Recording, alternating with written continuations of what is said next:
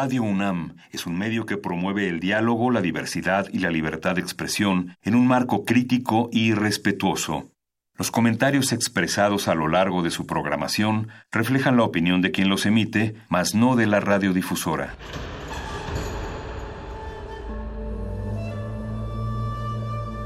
Un templo para la apreciación del ser mediante el sonido. mediante el sonido. Para nosotros. El sol sale durante la noche. Nuestros gritos llevan la mesura del silencio. Y el descontento está lleno de baile y risas. A todo, incluso a nosotros, nos resistimos. La Universidad Ustedes y nosotros somos la Resistencia modulada.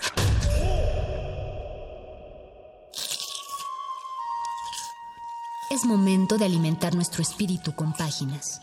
Las letras son la botana del alma.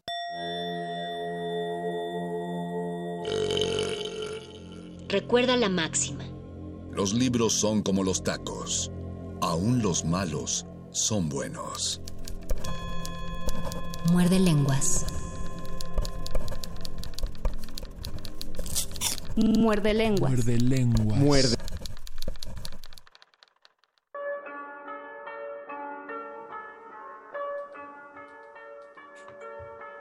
Ocho de la noche y dos minutos, cuando menos así marca mi reloj. Nos encontramos en el día 366 desde que se registró el primer caso de una persona enfermada por la que todavía no se llamaba enfermedad de COVID-19, coronavirus disease 19 o 19, si lo quieren todo en inglés. Y nosotros seguimos resistiendo y seguimos transmitiendo hasta ustedes a través del 96.1 de su FM, a través de www.radio.unam.mx y a través de cualquier otro dispositivo con el cual estén pirateando la señal de Radio UNAM. Bienvenidos a Resistencia Modulada y bienvenidos a su programa favorito de letras, taquitos y muchas otras cosas.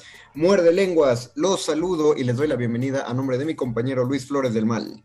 Y yo les doy la bienvenida a nombre de mi compañero el Mago Conde. Ya pasó un año entonces del primer contagio. Desde ayer, así es, ayer fue el cumpleaños del COVID. y quién sabe ya cuántos días llevamos de pues de pandemia. De, cuarentena ya, unos siete, ocho meses. Ocho meses.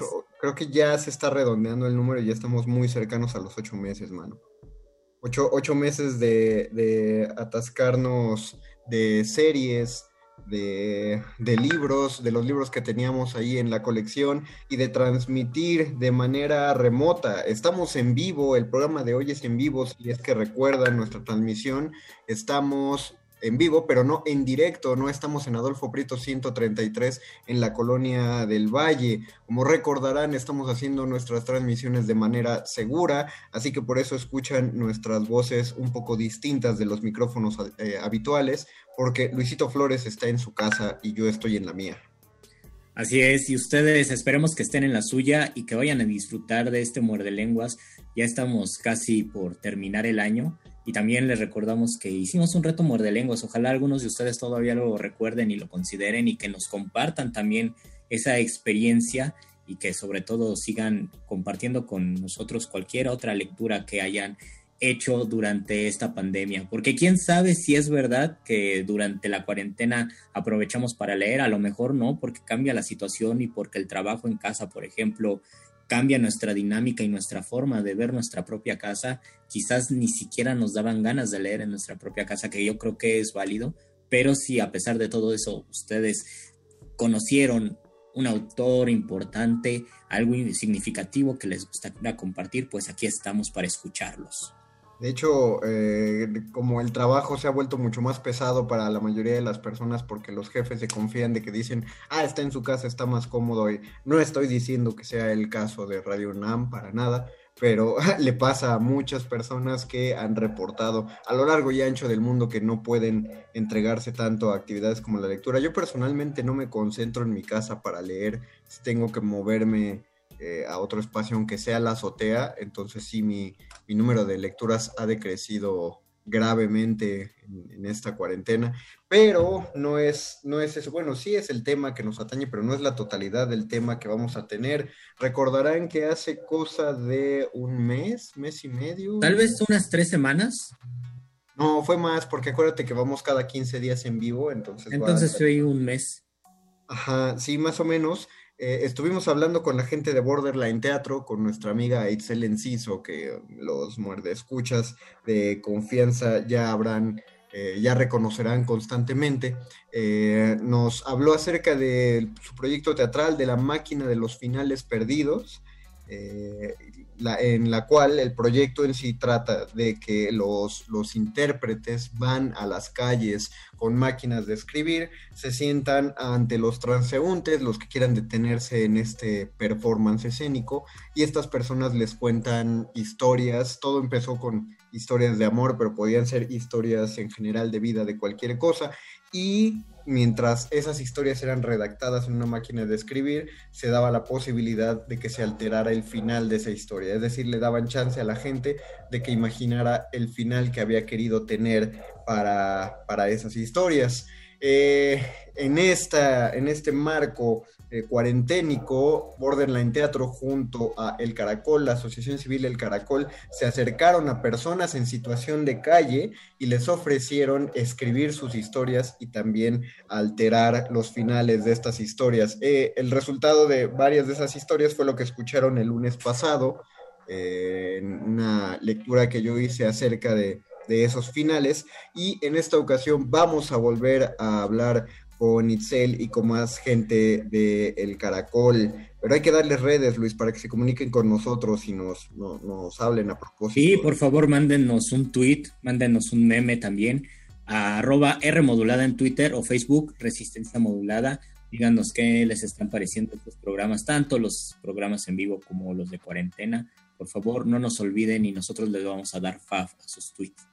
Así es, luego les mandamos una foto de cómo nos vemos en nuestra sesión de Zoom. Ah, una cosa que les quiero pedir a nuestra queridísima audiencia, por favor, es que nos, nos tengan paciencia con la emisión que la estamos haciendo a través de Zoom. Zoom patrocínanos.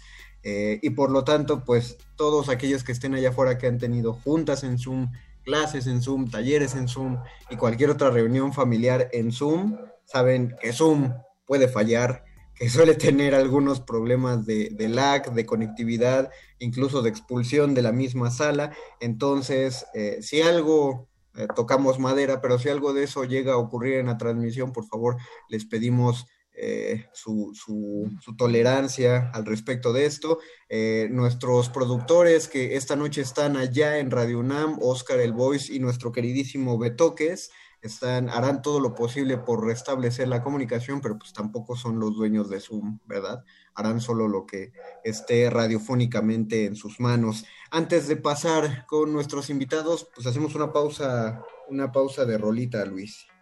Vamos a escuchar una rolita y ya cuando regresemos, ahora sí vamos a entrar de lleno a nuestra entrevista con nuestras invitadas y mientras tanto, quédense aquí en este muerde lenguas de letras, taquitos, y finales Soy como un hombre que trabaja con su barco, como un hombre que trabaja con su tierra, pero vivo en la ciudad.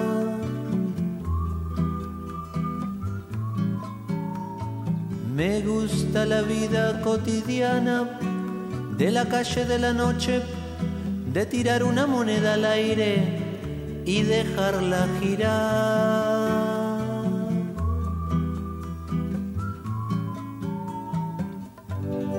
Metro siempre habrá alguna estación. Vine caminando hacia Tepito, circulando por pasillos, saludé a una señora, me compré un pantalón. Entre un carnicero electricista, un carpintero, un relojero, me paré un momento a hablarle al que vende los CDs.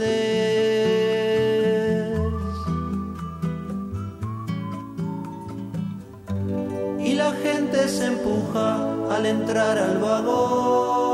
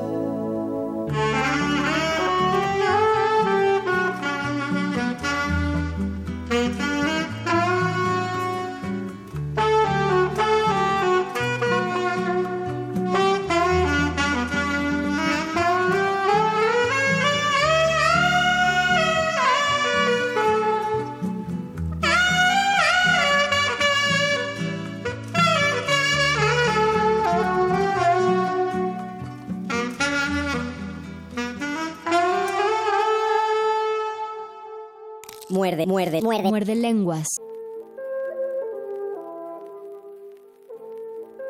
El micrófono no funciona.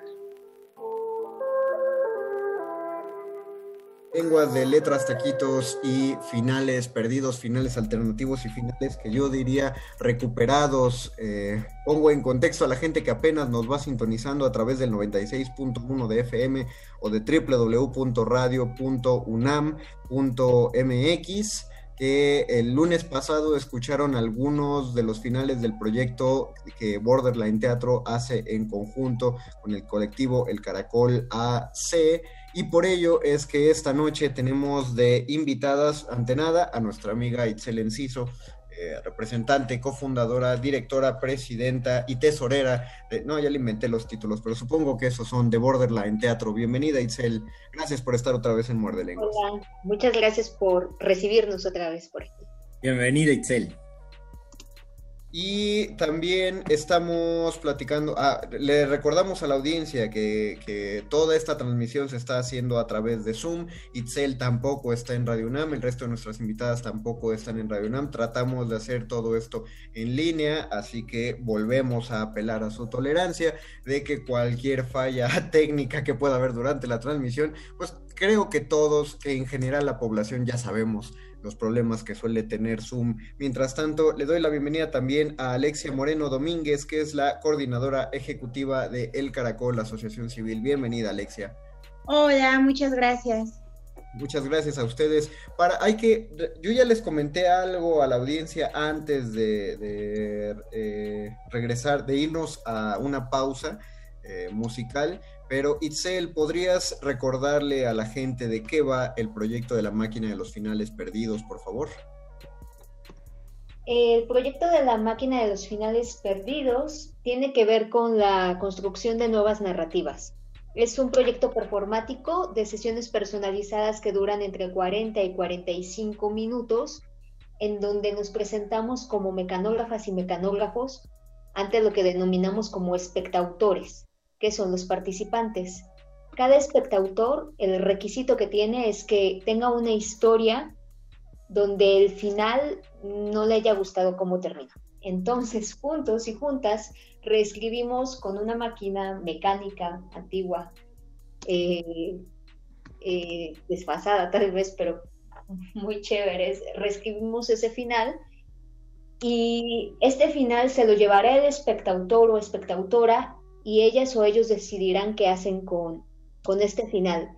De lo que se trata es de plantearnos que existen otras posibilidades en donde también los espectadores y las espectadoras se vuelven sujetos de derechos, sujetos creativos, sujetos activos y no nada más son observadores, sino se apropian como tal de su historia y de lo que quieren que, que sea y, el desenlace de ella.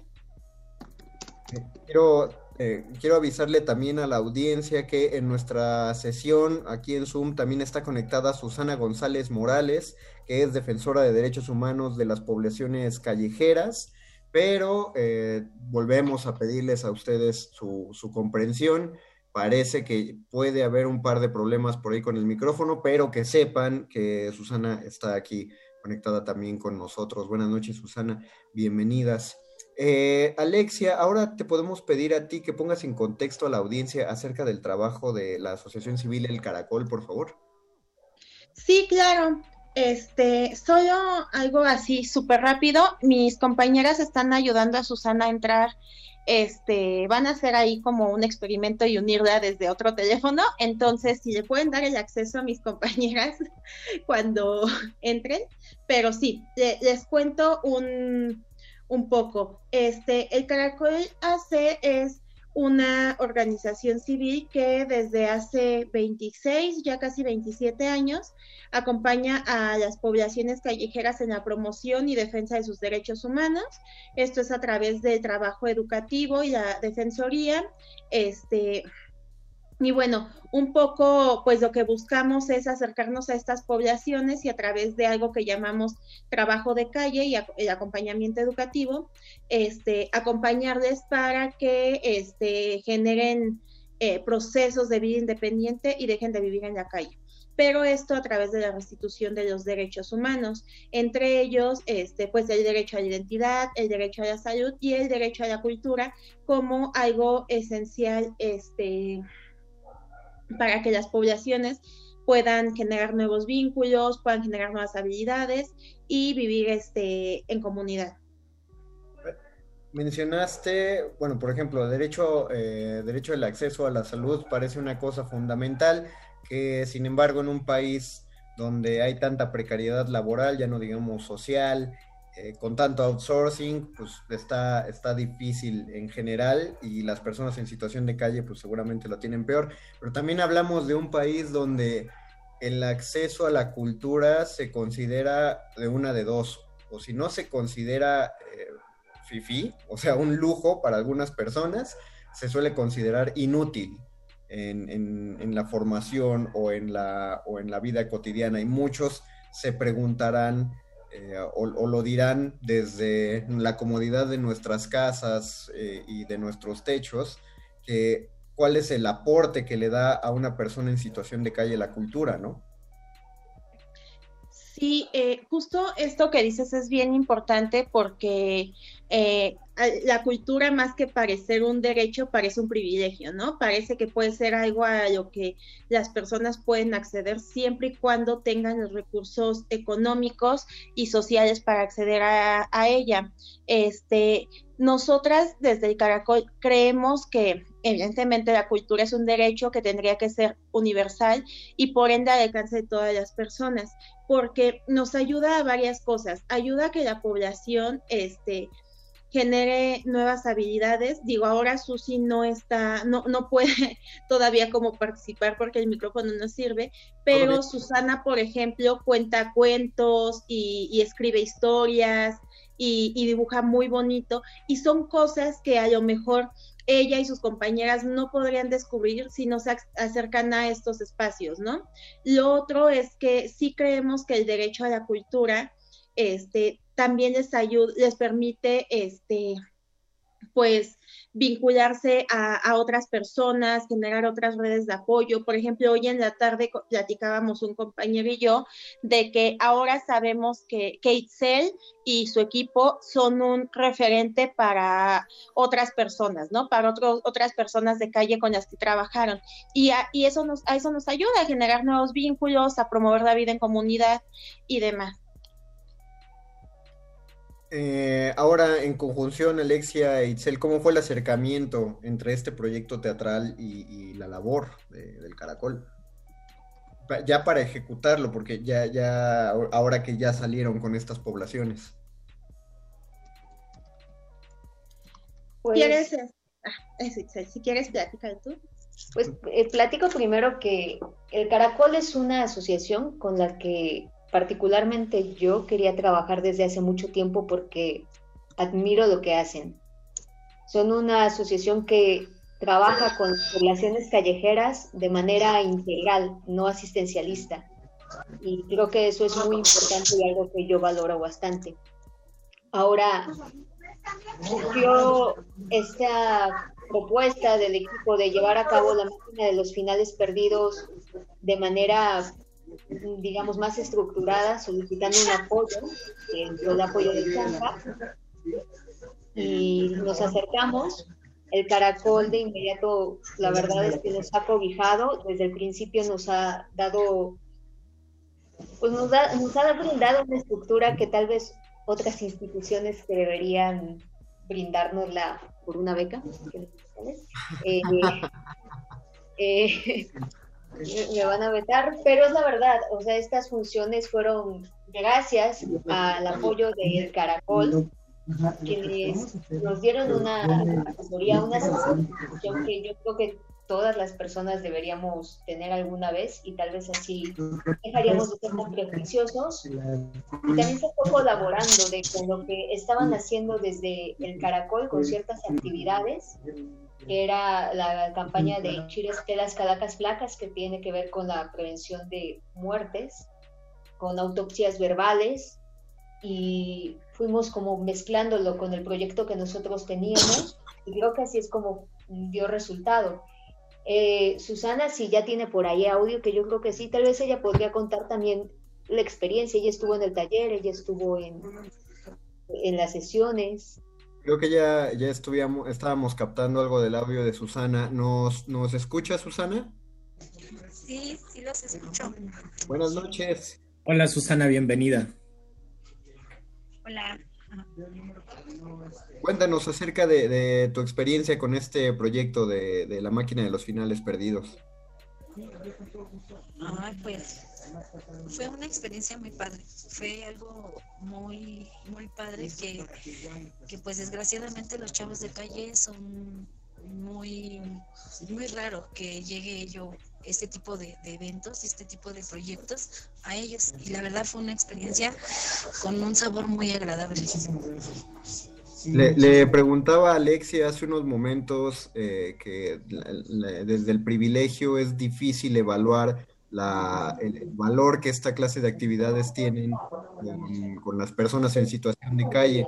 ¿Cuál fue el, eh, pues el aporte que tú viste eh, con, estas personas? Eh, ¿Cuál fue el disfrute o, de qué manera los, pues los ayuda en la situación en la que están? Pues mira, fue algo muy padre porque, porque... Creo que hemos perdido a Susana otra vez. Porque es muy difícil, ¿no? ¿Por qué? porque pues muy, muchas, para empezar muy pocas veces piensan en nosotros, ¿no? Como chavos de calle, en llevar ese tipo de proyectos a, a, nosotros, porque piensan que pues no lo podemos valorar o, no sé, ¿no? Ya, la verdad nosotros quedamos con un buen sabor de boca porque fue una experiencia muy chida. En primera, porque nos tomaron en cuenta, ¿no? Y eso nos hace sentir que somos vistos y, y pues que a alguien le importamos, ¿no? Que alguien puede llegar a hacer algo tan chido como lo que hicieron para nosotros. Y eso para nosotras, el tan solo tomarnos en cuenta fue algo muy padre. ¿Por qué, nos, ¿Por qué nos gustó? Bueno, yo siento que platicamos todo esto después del taller que nos vinieron a dar y fue algo muy chido porque el hablar de nuestros muertos para nosotros es muy importante porque, te vuelvo a repetir, eh, cuando alguien piensa que los chavos de calle, pues, pues no, la mayoría de las personas piensan que no existimos o, que no sentimos, ¿no? que no tenemos sentimientos o que no tenemos un vínculo así este fraternal con alguien o que nos volvemos insensibles, o sea, no, de todo lo que nos etiquetan de mugrosos, de vagos, de viciosos, pues eso te hace te ponen una etiqueta de que eres malo, ¿no? De en total, en, en total eres malo. Pero con estos talleres, hasta nosotros mismos nos vuelven a hacer saber que no es cierto, ¿no? Que sí valemos, que sí sentimos el hablar de nuestros muertos para nosotros es muy difícil. ¿Por qué? Porque la mayoría de los chavos de calle, si no se acercan a una institución o hay un amigo que sepa de alguna institución, la mayoría de ellos se van a las fosas comunes. Y hablar de nuestros muertos, pues para nosotros es muy doloroso porque nos acordamos de la banda que se ha ido a fosa común y la banda que sí hemos logrado recuperar. Aparte de que de eso es porque este pues para nosotros son carnales, ¿no? Son personas con las que hemos convivido, con las que hemos llorado, con las que hemos luchado, con las que hemos peleado, con las que hemos reído, con las que nos hemos echado la mano. Lo que hace una familia de casa, pues hay grupos de chavos de calle que también lo hacen, ¿no? Entonces, para nosotros también se nos han muerto hermanas, sobrinos, hijas, primos, ¿no? Que a lo mejor no son de sangre, pero así nos nombramos nosotros. Este taller está muy padre, ¿por qué? Porque a los chavos de calle, mm, una, nos hacen sentir humanos, otra vez. Sabemos que nos toman en cuenta y que a alguien más le podemos importar. Y porque pudimos sacar nuestros sentimientos y expresarlo. Y lo más importante, ¿sabes qué fue el tema? Que, que, que ese final puede ser cambiado. Eso fue lo que más, más nos gustó. El saber que podemos cambiar nuestro final y no solo de nosotros, de nuestros hijos y pues de, nuestro, de nuestra pequeña comunidad que conformamos, ¿no? Para nosotros eso fue algo muy chido, por eso, bueno, yo pienso que por eso fue muy chida esa experiencia, ¿no? Tan solo el hecho de saber que podemos cambiar nuestro final. Eh, adelante, Luis. Ah, yo quería preguntar, Susana, sentido deseo de que este tipo de prácticas y de proyectos se difundan y lleguen a más personas en situación de, calle? ¿Lo, has pensado también como una especie de puente para otras personas que están en esa situación y que quizás, eh, pues, porque la ciudad es gigante, no hay tanto contacto? Sí, la verdad, sí, sí me encantaría. Me encantaría porque lo que lograron con nosotros, en nosotros fue, la calle te vuelve un poco duro, un poco rudo, te vuelve huraño, ¿no? Arisco. Y, y te hace que esas partes que te duelen te vuelven un poco insensible, te, tratan, nos tratamos de volver un poco insensibles, pues para ya no sufrir ese tipo de cosas. Y la neta, a mí sí me gustaría que este taller llegara a muchísima más banda de la calle para que ellos sepan que siguen siendo humanos, que siguen teniendo derechos, que fue una de las, de las cosas que se tocó en este taller, que, que pueden cambiar su, su, su, curso de vida, ¿no? Que pueden cambiar su final, ¿no? De ellos y de su alrededor. Sí, la neta estaría súper mega padre que, que este taller se diera a un chingo de banda, ¿no? Un chingo de gente más que nada porque la mayoría de la banda tiene chavitos y eso es lo que más nos importa, ¿no? El querer ya cambiar pues su vida de ellos. Eso estaría súper chingón. Antes de... Que ayer llegara un chingo de puntos de banda de calle. Antes de, pedirle a Itzel y a, a, Alexia que nos ayuden a la difusión de este taller y a que crezca y aumente, Susana, en este momento, pues sigues teniendo el micrófono y no sé qué quieras decirle a quién, o sea, a, la audiencia de Radio UNAM acerca de, la situación en la que viven, de, cuál es la conciencia que, pienses que debemos tener eh, respecto a, tu gente, a tu familia, eh, a romper algún estereotipo que tengamos sobre ello. ¿Qué, ¿Qué le quieres decir a la gente? Híjole, esa es una palabra bien intensa y bien extensa, ¿no? es intensa porque, pues, a mí me gustaría que esto lo viera todo el mundo, ¿no? Como, la, como una de las historias que tocamos en el taller, ¿no? Que esto alguna vez llegara a los oídos de todos y de todas. Porque, porque para que cambiaran la etiqueta que se le pone al chavo de calle, ¿no? La etiqueta de mugroso, de flojo, de vago, de, de todo, ¿no? porque ser chavo de calle no es una decisión que tomes de un día para otro, que sea como un capricho, ¿no? En cada historia de chavo de calle es distinta y es diferente. Por, por muchos motivos, una persona llega a situación de calle. Por golpes, por discriminación, por violencia familiar, por intento de abuso sexual, por muchas cosas, ¿no? Por muchas cosas. La mayoría de nosotros venimos de una familia disfuncional. Entonces, pues que antes de juzgarnos, que escuchen nuestras historias, el por qué somos chavos o chavas de calle o personas de calle, ¿no? El que no nos juzguen a la ligera, porque igual que todos ustedes también cometemos errores, igual que todos el ser humano también tenemos defectos, pero igual que todos también tenemos sentimientos, ilusiones y también queremos en alguna parte de nuestra vida cambiar todo esto por, por alguien que amamos, ¿no? También hay mucha gente de calle que quiere salir adelante pero pues desgraciadamente no conoce instituciones como las del Caracol, ¿no? Y la neta, pues, ¿qué les puedo decir? A mí me gustaría que se, que se enterara toda la gente que, que antes de juzgar a un chavo de calle, pues que escuche su historia, ¿no? Escucha su historia. No, no lo juzgues, no lo, no lo condenes antes de, escúchalo, entiéndelo. Y no nos victimizamos, ¿eh? Porque tampoco es eso pero sí que nos entiendan, ¿no? Que dice, dicen, no juzgues, mejor ayuda, ¿no? Mejor pone ese granito, ese granito para que, o ese empujoncito para que él salga adelante. Porque mi familia, de, mi familia pensaba que yo era este, un caso perdido, que jamás dejaría las drogas, que jamás sentaría cabeza, que jamás sería una buena persona, una buena madre, porque me quitaron a mis hijos a dos de mis hijos me los quitaron por creer que yo no era buena madre. Y hoy me encanta y me siento bien orgullosa de mí misma que sí soy buena madre, porque tengo a mis otros dos hijos que ya no viven en calle, que van o tratan de ir a la escuela y que trabajo duro desde amanecer hasta anochecer para ellos. Y decirles que sí se puede, que sí pude. Y que igual que como yo, hay muchas chavas y chavos que también pueden. Y ya.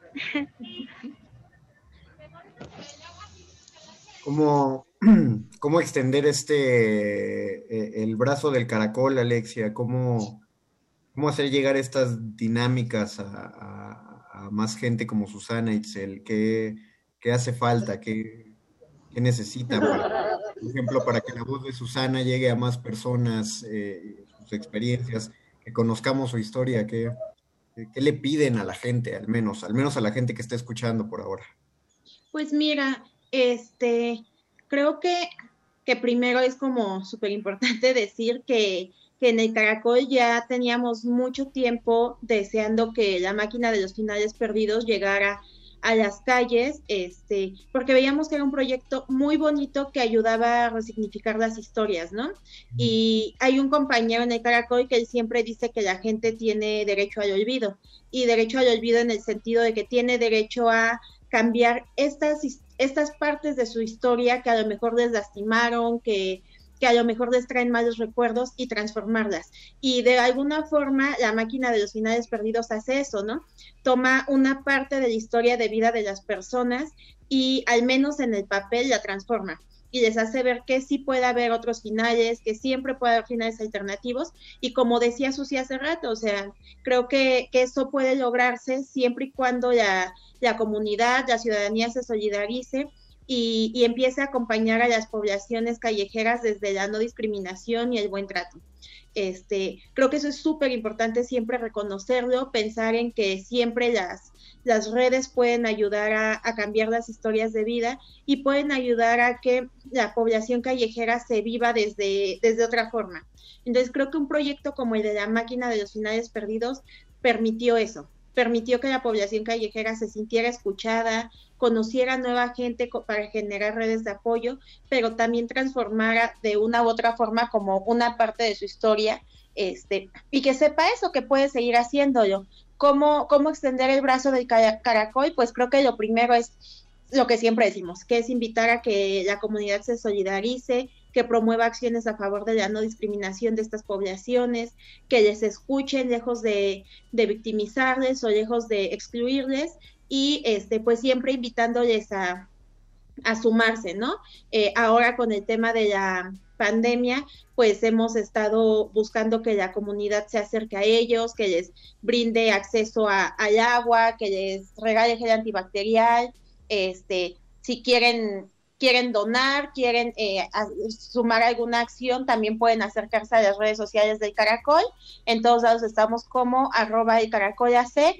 Este, y pues eso, no sé, seguro que tiene como más cosas que decir porque ella es la, como la creativa en el tema de la máquina, que es algo maravilloso. Muchas gracias a Susi y a Alexia. Y pues mi respuesta también a Susi es que mira, yo, yo, voy a embaucar a mi equipo en algún momento y, y, veremos la manera de llevarlo a más personas, porque de eso se trata. Y en algún momento, ojalá, también Susana, porque yo creo que son personas muy creativas, o eso es la, mi experiencia a partir del taller, pues los mecanógrafos sean pues ustedes y compartan esa luz de que estás hablando, de que sí se puede, con más personas, porque finalmente nosotros los mecanógrafos, pues nos juntamos, es una idea pues, romántica hasta cierto punto, pero estamos, estamos vaya, no, no, somos muy diferentes. De, nos, nos sentamos a escribir, pero en realidad quien escribe esa historia es quien está frente de nosotros, es decir, todas las personas que participaron.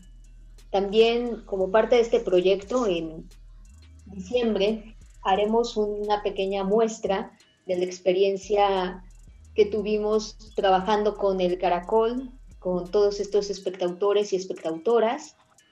Eh, posiblemente, bueno, va, lo vamos a presentar en la calle, No vamos a convocar a la gente, a las masas, haremos un Facebook Live porque ante todo también tenemos que cuidarnos. Y, y creo que es un primer acercamiento. Ojalá posteriormente se pueda hacer de una manera, no se va a hacer de una manera donde podamos convivir. Yo espero que para mayo del siguiente año eh, ya todos seamos felices y haya menos pandemia, podamos tocarnos, podamos acercarnos y pues vamos a presentarlo en mayo también en otro lugar, en una instancia de derechos humanos donde espero que estén. Y Susana, Alexia, yo soy muy soñadora. Yo espero llegar y presentarlo en otro lugar porque a mí me gustaría que las todas las personas que participen en la máquina de los finales perdidos tengan su alfombra roja y sea su película porque soy una cursi.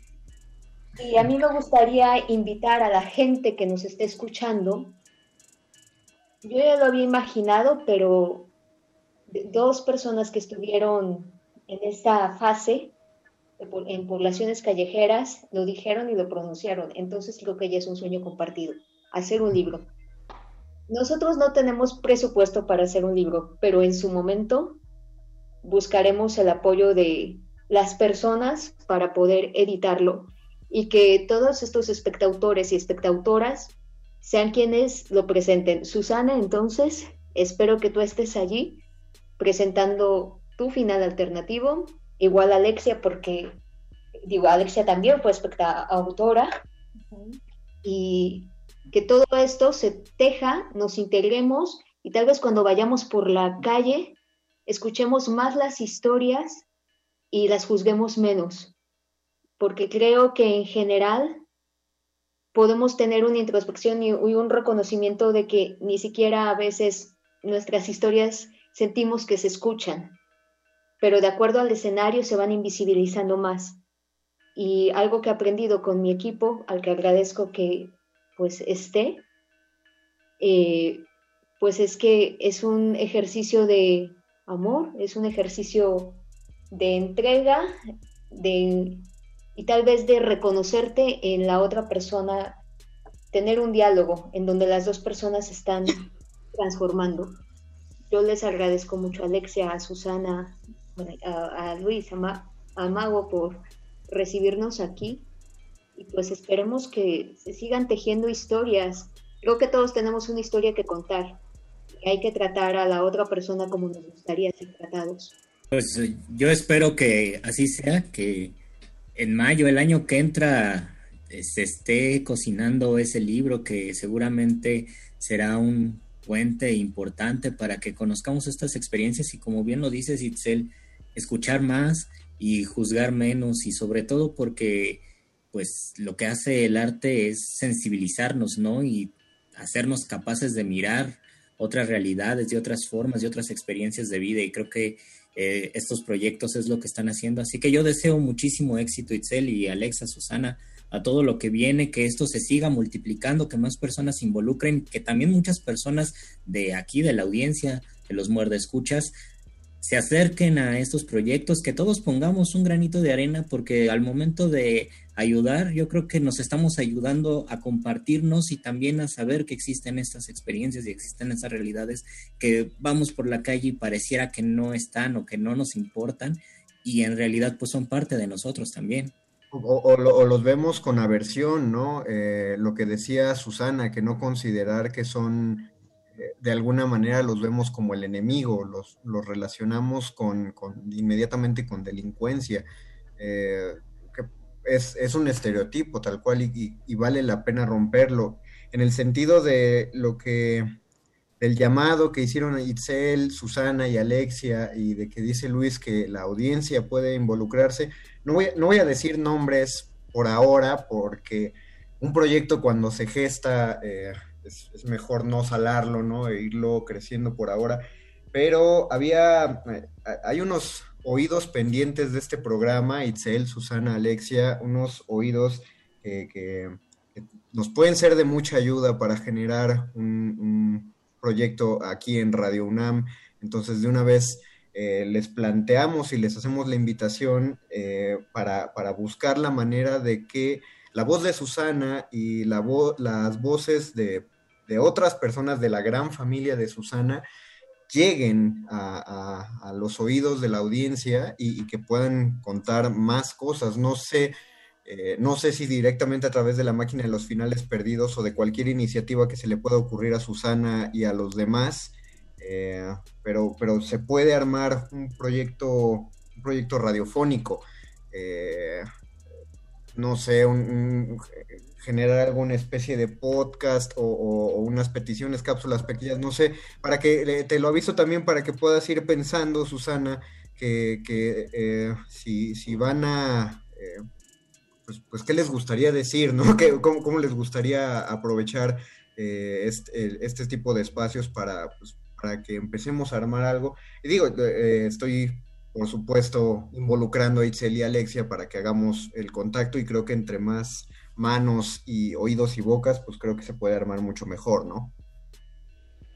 Eso sería increíble. Yo creo que sería una propuesta muy buena, sería como un muy buen espacio para promover la participación de, la banda de calle. Este, digo, Susi ahora está que representación del grupo, pero estoy segura que dentro del grupo hay muchísimas más personas a las que les gustaría participar. Entonces, digo, no sé Susana qué diga, pero pero nosotras dirían ahí en la oficina jalamos, ¿no, Susi? Creo que ya no nos escucha. Sí, sí, eh, lo teníamos. Bueno, de, de cualquier manera seguimos haciendo la conexión a través de ustedes eh, y, agradecer eh, profundamente al, testimonio que nos, que nos regaló Susana, invaluable, y sabemos que nos, que, que nos abrió una parte muy profunda de, su mismo anecdotario, entonces eso eh, se agradece muchísimo, Susana. De alguna manera se construyó una, crónica en tiempo real y es, y es todo, eh, todo, todo, que ver con el tema que se está, que se está tratando. Eh, por favor, repítanos para, para concluir, ya ir cerrando este programa. Itzel, Alexia, las, las redes sociales de Borderline Teatro y del Caracol, y los medios de contacto y de conexión para que la gente se informe, porque hasta donde entendí es, lo más necesario y lo más útil que puede hacer la audiencia, ¿no? Informarse al respecto de, estas situaciones y de estos proyectos culturales que nos están ayudando a, visibilizar estas situaciones. Digo, personalmente no tenía ni idea de, o sea, uno lo podía intuir, uno leía de pronto algún artículo, algo así, pero uno no se acercaba ni tenía ni idea de, este tipo de situaciones. Entonces, ¿cómo nos informamos más? ¿Cómo nos contactamos con ustedes, Alexia Itzel? Claro, pues las, las redes sociales de El Caracol en Facebook, Instagram y Twitter son arroba el caracol AC en las tres. Este, comúnmente en Facebook estamos más activas, pero digo, en las tres nos pueden encontrar y pueden ir este, pues viendo el contenido que subimos, de repente hacemos transmisiones en vivo del trabajo de calle y demás. Entonces, pues para quien quiera conocer más de lo que hacemos, puede hacerlo por ahí. Y a nosotros nos encuentran como Borderline Teatro en Instagram y Facebook. Perfecto. ¿Algo con lo que quieran dejar a la audiencia? Un, ¿Algún comentario de salida, Susana? Que, tengas para la gente que escucha en Radio NAM, si aún nos, nos, oyes. Bueno, eh, algún, le, repite, le repetimos a la audiencia que estamos eh, haciendo este, esta conexión a través de Zoom y, pues, recuerden, hay, hay, ciertas fallas. Mientras tanto, agradecemos profundamente Itzel Enciso, gracias por haber estado con nosotros esta noche. Alexia Moreno, también muchas gracias por conectarte. Y también agradecemos a Susana González, que es de quien escucharon el testimonio. Por ahora eh, es todo el tiempo del que disponemos. Muchas gracias a Betoques y al Voice que están en la producción. Gracias a Radio UNAM. Y pasen buena noche, Itzel, Alexia. Tú también, Luis, pasen buena Muchas gracias, Itzel. A Susana también, muchísimas gracias, Alexia. Nuevo Conde, espero que estén muy bien y también a nuestra audiencia. Recuerden que sigue la resistencia y quédense con nosotros, por favor. Les mando un abrazote. Gracias, gracias por la invitación. Abrazos. Adiós. Nos escuchamos el próximo lunes. Hasta la próxima.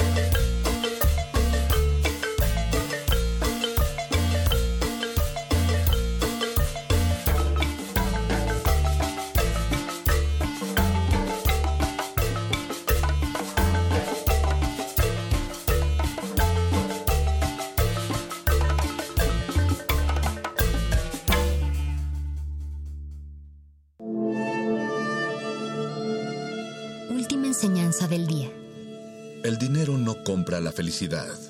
Pero compra libros y tacos. Y eso se le parece mucho. Medítalo.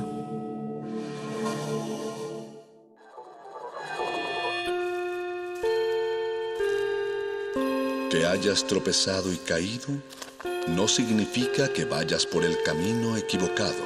Becario Cinta Blanca. Significa que todavía no te la sabes. Todavía. Todavía. Bécame mucho.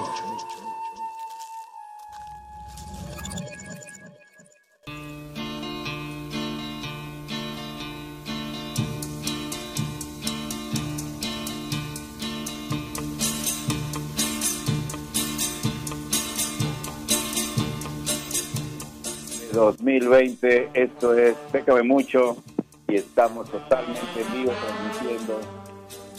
...desde Radio UNAM... ...a través de FM, AM e Internet...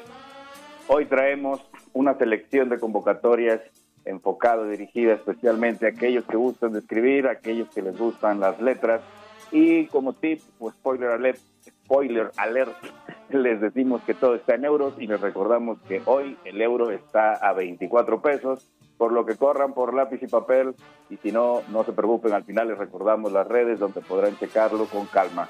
La primera opción que traemos esta noche es la del octavo concurso de microrelatos San Silvestre Salmantina 2020. Esta cierra el próximo 30 de noviembre y está abierto a cualquier persona interesada. Podrán participar exclusivamente con un microrelato cuya extensión máxima será de 150 palabras sin contar las palabras que van en el título. La temática de las obras deberá aludir a cualquier aspecto vinculado con la San Silvestre Salmantina, la cual es un evento que se realiza en Europa, podrán googlearlo, es la práctica del atletismo, así como a los valores o experiencias vinculados a esta carrera popular. El tercer lugar será acreedor a 100 euros, segundo lugar 200 euros y el primer lugar 300 euros. Les recordamos que es un micro relato con máximo 150 palabras. La segunda opción que tenemos esta noche es el tercer concurso de micro relatos, 100 palabras de corazón. Esta cierra el próximo 15 de diciembre de 2020 y podrán participar todos los autores o autoras mayores de 18 años y de cualquier nacionalidad, siempre que la obra esté escrita en castellano, solo podrán presentar una obra por participante. La temática es libre, pero debe contener la palabra corazón en cualquier parte del microrelato, sin que esto determine su argumento o hilo de conducción. La extensión de cada microrelato no deberá exceder las 100 palabras, aquí sí contando las palabras que se incluyen en el título. Tercer lugar, 100 euros. Segundo lugar, 150 euros. Y primer lugar, 200 euros. La tercera opción es la del primer concurso de microrelatos, El miedo y su ausencia. Esta también cierra el próximo 15 de diciembre de 2020 y podrán participar todas las personas mayores de edad que lo deseen. Las obras tendrán una extensión de entre 500 y 1000 palabras. Obviamente deberá eh, ser alrededor de la temática que es el miedo y su ausencia. El tercer lugar, 100 euros. Segundo lugar, 300 euros. Y primer lugar, 600 euros.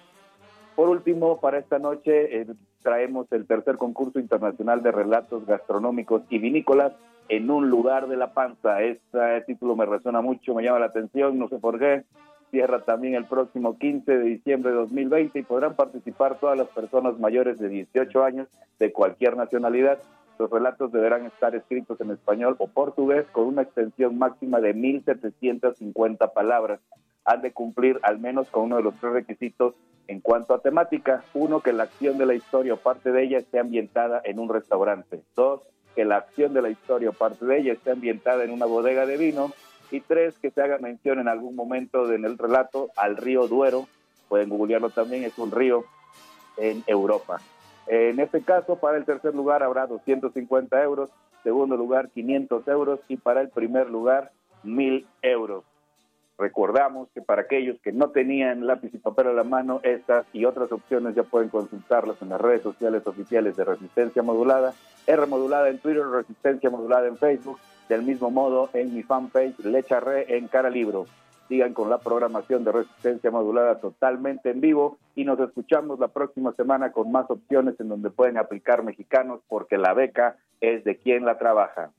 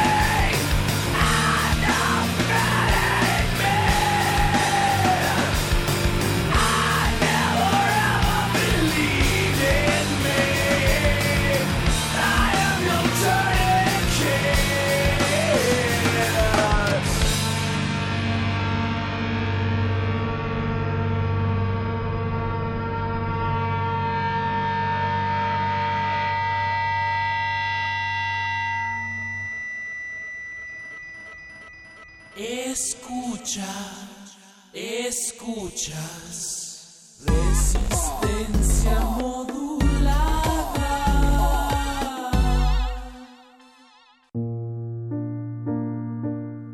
2020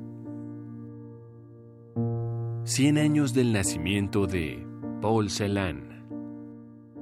¿Quién es Celan? Es un poeta y traductor de poesía, es rumano, de expresión alemana, que lee en ambos idiomas, pero también el francés, el ruso, hebreo, portugués, el italiano, y que es judío. Judío antes, durante y después del nazismo, si es que podemos decir que se ha acabado. Sus padres son asesinados en campos de exterminio. Él mismo es deportado a un campo donde padece trabajos forzados, mientras aún ignora el destino de sus padres. Se entera que el padre murió muy enfermo en el campo de exterminio y que su madre fue ejecutada. Roberto Amezquita, traductor y poeta. Paul Celan, 860 AM, 96.1 FM. Radio UNAM, Experiencia Sonora. Durante una persecución de rutina a un grupo de secuestradores, un policía del Estado de México y su pareja ven interrumpida su labor por un obstáculo extraterrestre. Radio UNAM te invita a escuchar las psicodélicas experiencias de Juan González y el pareja tras su abducción extraterrestre en la radionovela Juan González en el planeta SAS. Escúchala cada domingo a las 16 horas hasta el 27 de diciembre por el 96.1 de FM y por el 860 de AM. Un planeta desconocido, un héroe conocido y una guerra civil interplanetaria en ciernes. Radio UNAM, experiencia sonora. Mi papá ya estaba tendido en una cama a causa de la cirugía hepática. Tomaba mucho. Cuando mi padre murió, ya nada más se incorporó y vomitó un pedazo de sangre, se acostó y murió. Mi hermano Martín murió a causa de las drogas y el alcoholismo. No te tenías que morir, primero mi papá y luego tú. Resultado del alcohol me quitó a las personas que más amé en la vida, las hizo sufrir. El mundo de las drogas no es un lugar feliz. Busca la línea de la vida, 800-911-2000. La única manera de hacer un gran trabajo es amar lo que se hace. Si no ha encontrado todavía algo que ame, siga buscando. No se conforme. Al igual que los asuntos del corazón, sabrá cuando lo encuentre. Steve Jobs Radio UNAM Experiencia Sonora. Escucha, escuchas. Resistencia modulada.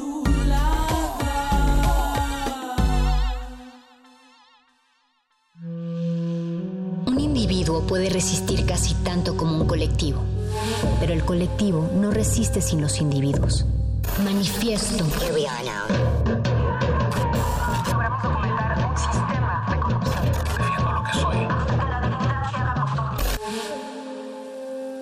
No hay sonidos distintos, solo separados. Tu cuerpo es una revolución. Manifiéstate.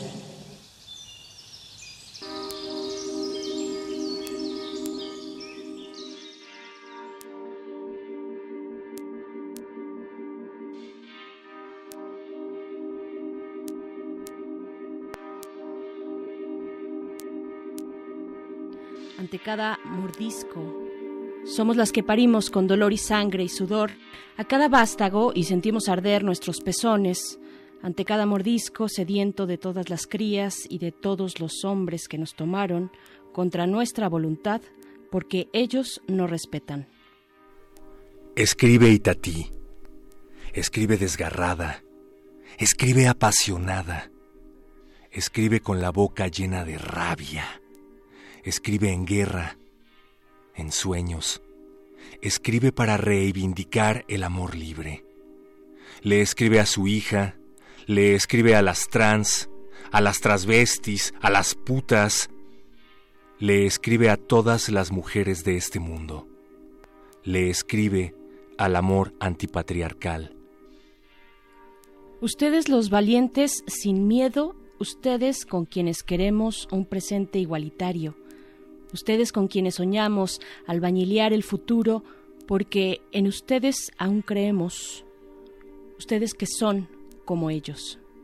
Le escribe a los varones, le escribe a su abuela, le escribe a cada una de las pibas que nos faltan porque la trata las desapareció, porque los machos las asesinaron. Le escribe a la hipocresía de las personas indiferentes, a la complicidad patriarcal. Son ustedes, quienes con el feminicidio nuestro de cada día, son ustedes quienes están fracasando, Serán ustedes entonces, señores jueces, quienes encabecen la cobarde lista de responsabilidades en este cobarde país feminicida, cuando al fin se sepa mujer la justicia. Itatí Schwarzman, poemario Ni una menos, Uruguay, 2017.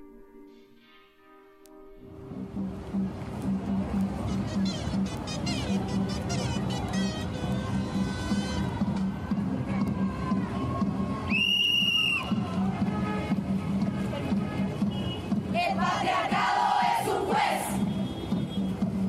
que nos juzga por nacer. Y nuestro es la violencia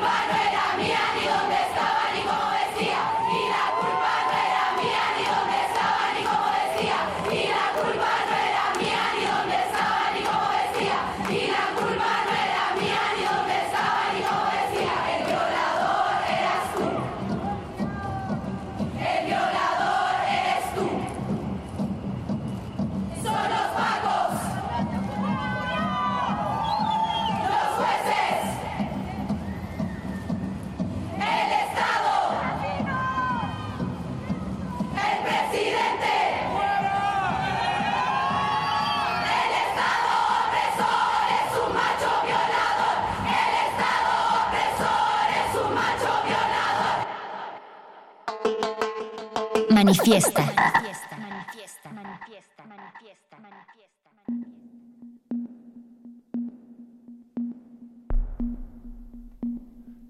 El próximo 25 de noviembre se celebra el Día Internacional de la Eliminación de la Violencia contra la Mujer, que fue declarado por la Asamblea General de las Naciones Unidas.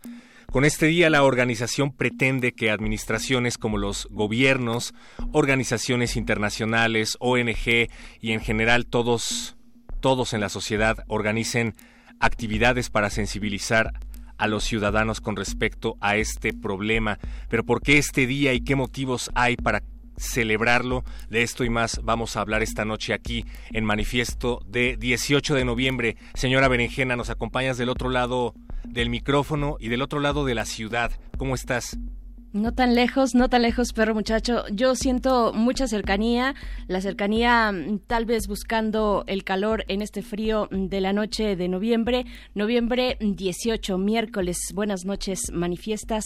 Estamos, pues sí, iniciando esta emisión totalmente en vivo con esto que ya escuchaban. Bueno, esta eh, esta consigna, este performance que es pues mundialmente conocido, que salió de Chile, eh, esta colectiva Las Tesis lo lanzaron en su momento y bueno, se replicó por todos lados porque hay necesidad, porque además estamos ya eh, en víspera, el próximo miércoles de hecho, 25 de noviembre es el Día Internacional para Erradicar la Violencia contra las Mujeres y las Niñas, como ya lo decías, y pues bueno, vamos a tener aquí en este espacio esta noche, mm, vamos a estar hablando de distintas iniciativas que tienen que ver con esta, con esta fecha, pero desde las artes, y el feminismo, este cruce que es muy eh, interesante, que tiene una estética propia y que recorre las calles de todas las ciudades en esta región latinoamericana, perro.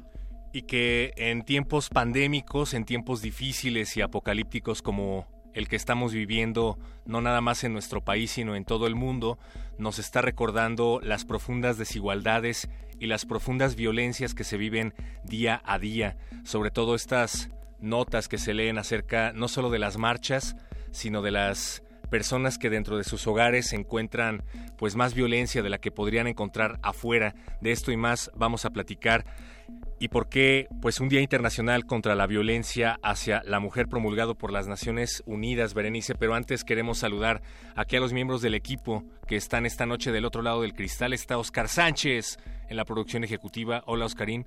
Hola Miguel Ángel en los controles técnicos y Betoques que se ha replegado un poco, pero ya está Berenice Camacho. Te manda saludos.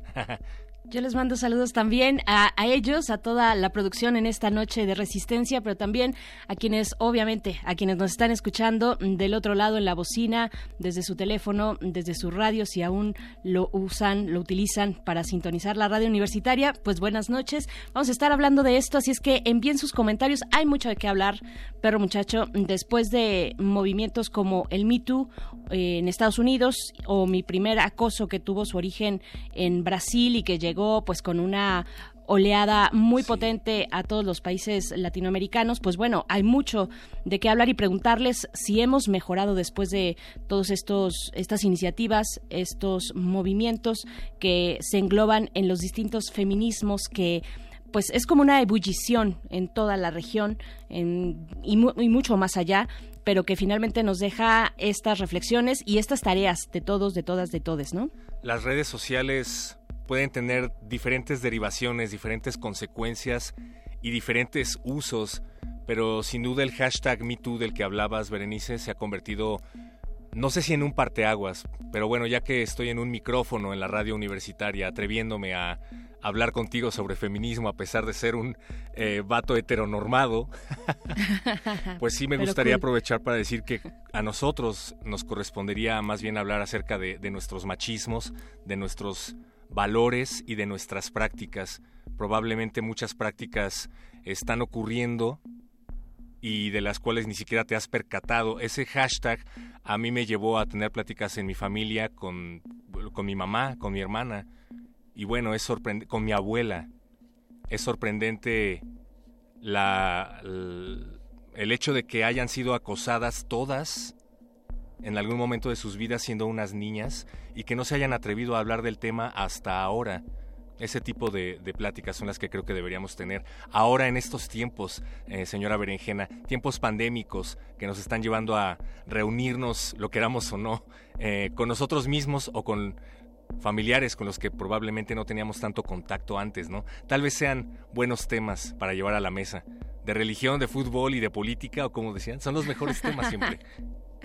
Por supuesto, son los mejores temas. Yo creo que en esto, perro, nada más un poquito antes de irnos con música y también de presentar a nuestras invitadas de esta noche, va a estar muy interesante de verdad todas estas propuestas desde las artes, desde el cine también, para eh, darle un poquito de contexto al 25N que ya se aproxima, pero tal vez decir que, o preguntar a la audiencia y sobre todo si son hombres, y son varones los que nos están escuchando, pues cuál es la motivación, ¿no? Para que un varón eh, decida pensar o repensar las formas y replantear las maneras en las que se relaciona con las mujeres de su entorno, qué, qué, los motiva o qué los motivaría, porque finalmente estamos hablando de espacios de poder. Uno no cede un espacio de poder fácilmente y menos cuando está, digamos, ligado a una larga tradición de siglos de dominación. Así es que, bueno, yo creo que sería lo interesante. consciente, ¿no? Perdón. Ni Así es, lo, ajá. lo percibes, ni siquiera lo concientizas, lo normalizas. Por supuesto, yo creo que muchos se han visto sorprendidos no solamente los hombres, las mujeres también, ¿no? Con, todo con todas esas prácticas, prácticas nocivas, pero que finalmente tienen estos saldos terribles de feminicidios, 10 feminicidios diarios, parece una cantaleta gastada, pero no lo es, son vidas y son comunidades que se, que se van deteriorando, son familias que buscan a sus eh, familiares desaparecidos, a las mujeres desaparecidas, en fin, y que buscan también justicia. Vamos a estar hablando en unos momentos más sobre lo que ya está ocurriendo en el Museo del Chopo, todo esto de manera virtual porque seguimos a sana distancia eh, viendo la curva de contagios elevándose en este país. Pues bueno, vamos a estar eh, hablando de estos mm, de estas propuestas. En unos momentos más va a estar con nosotras, con nosotros Julia Antivilo. Ella es artista, performancera y coordinadora de la Cátedra Rosario Castellanos de Arte y Género de la UNAM. Sobre, vamos a platicar con ella sobre la toma feminista del Chopo, que ya está en curso, que es virtual y que presenta exposiciones muy interesantes, entre ellas Vándalas, que es una exposición de gráfica eh, callejera chilena feminista. Y bueno, a propósito de esto, escuchábamos un fragmento de Un violador en tu camino hace unos momentos, un audio que precisamente forma parte de esta exposición en el Chopo Perro. También vamos a platicar con una colectiva de mujeres cineastas y artistas audiovisuales que presentan Artemisa y nos van a hablar de qué se trata, ya que están a punto de lanzar su plataforma para desmontar prácticas de violencia de género, prácticas de acoso, prácticas de abuso sexual al interior de este gremio. Vayan a redes sociales, estamos en Twitter, arroba R modulada, Facebook, Resistencia Modulada. Los acompañamos a lo largo de la siguiente hora, si es que el tiempo nos lo permite, señora Berenjena, pero tenemos que hacer un corte musical primero. Así es, nos vamos a ir primero con un poquito de la propuesta sonora o audiovisual también de la toma feminista en el Museo del Chopo, una toma feminista de la Cátedra Rosario Castellanos. Vamos a regresar para hablar de los detalles y después de esto un poquito de música a cargo de Snow the, Product. Ella es Claudia Feliciano, rapera originaria de San Diego. Eh, Conflace es la canción que vamos a escuchar de 2020, No Soy Santa.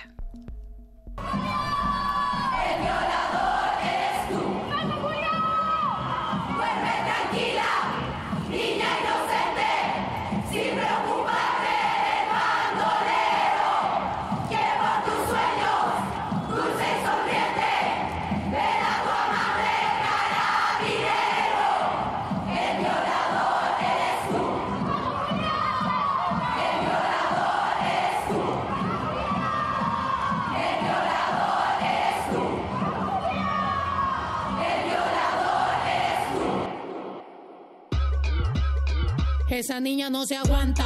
Quiere todo porque el pussy sabe a Fanta. Si la dejas por pendejo se te casa. Dale todo, dos de lengua y una horchata. Si te alcanza. I'm the shit, huh? Are you catching what I'm throwing for a pickup? Same bitch I always was, now I'm just richer. I'm about to shake it up, bitch, check the Richter. This a sticker. Say some things your numbers don't say. I got some kids with toys that don't play. Kilo de azúcar pa' mi conflace. I don't need roses, pour me rosé. No soy santa, baby, yo soy vale madre, faca chancla. Lo que yo sí tengo mucho a ti te falta. Y si quieres yo te enseño con el ram pa pa pam, ram pa pa pam pam. No soy santa, baby, yo soy vale madre, faca chancla. Lo que yo sí tengo mucho a ti te falta. Y si quieres yo te enseño con el ram pa pa pam, ram pa pa pam pam. Don't try to play me, baby. I'ma meet you acana, which means I've been a Mexican snack and I'll split your banana. Solo yo sé mi rollo guayaba, también sácate cana. Me encanta la línea de Fanta porque nadie me aguanta. Por eso I've been on my grind, on my grind, I've been on my grind. They've been cold and I've been on, but my name's Snow. I got it and it's ice on my chest. You can suck a paleta if you hate. Aquí se respeto, te empaco maleta por güey. no soy santa, baby, yo soy vale madre, faca chancla. Lo que yo sí tengo mucho a ti te falta. Y si quieres yo te enseño con el ram pa pa pam, ram pa pa pam. No soy santa, baby, yo soy vale madre, faca chancla. Lo que yo sí tengo mucho a ti te falta. Y si quieres yo te enseño con el ram pa pa pam, ram pa pa pam pam. uh. I don't need roses, pour me rosé. Mommy got rosaries and gon' pray. These kids got toys and no, they don't play. Quiero un kilo de azúcar pa' mi conflace. Look, I don't need roses, pour me rosé. Mommy got rosaries and gon' pray.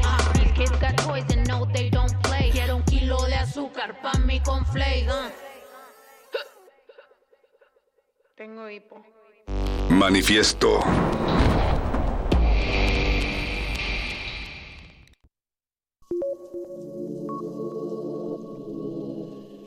Conflace de Snow the Product.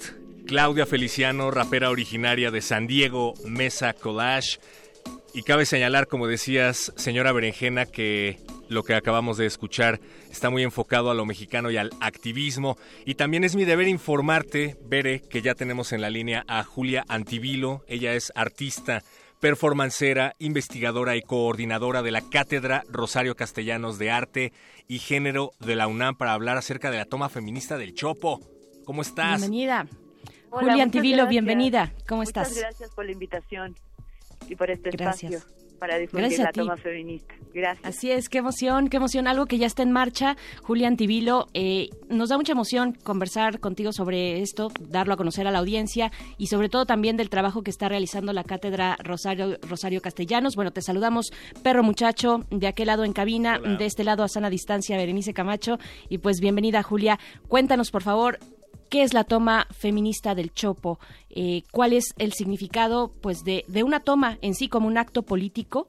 Para, para el movimiento feminista, bueno, hemos visto eh, ya mm, distintos momentos, ¿no? Con la toma de la ahora Casa Refugio, ni una menos, eh, que antes era mm, eh, un lugar de eh, un, un establecimiento de la, de la Comisión de Derechos Humanos, la Comisión Nacional. Y bueno, hay mucho significado detrás de la palabra toma. Cuéntanos, por favor, Julia. Sí, sin duda. Justamente, pues eh, nuestro nuestro fin en la cátedra de Rosario Castellano fue pues homenajear, ¿no? Este, al movimiento feminista, pues no solamente pues mexicano, sino que del resto de América Latina, pues que ha movilizado, pues eh, eh, en estos tiempos, pues se ha manifestado como una como un movimiento de gran masa, ¿no? Y, no sé, y también con las disidencias sexuales y que pues se ha transformado pues en un tsunami, ¿no? No más que en una ola, en una nueva ola, sino que en un tsunami pues que ha que, que ha levantado pues a las personas y las bueno antes de la pandemia inclusive durante la pandemia pues inclusive también pues hemos tenido manifestaciones quizá no tan masivas pero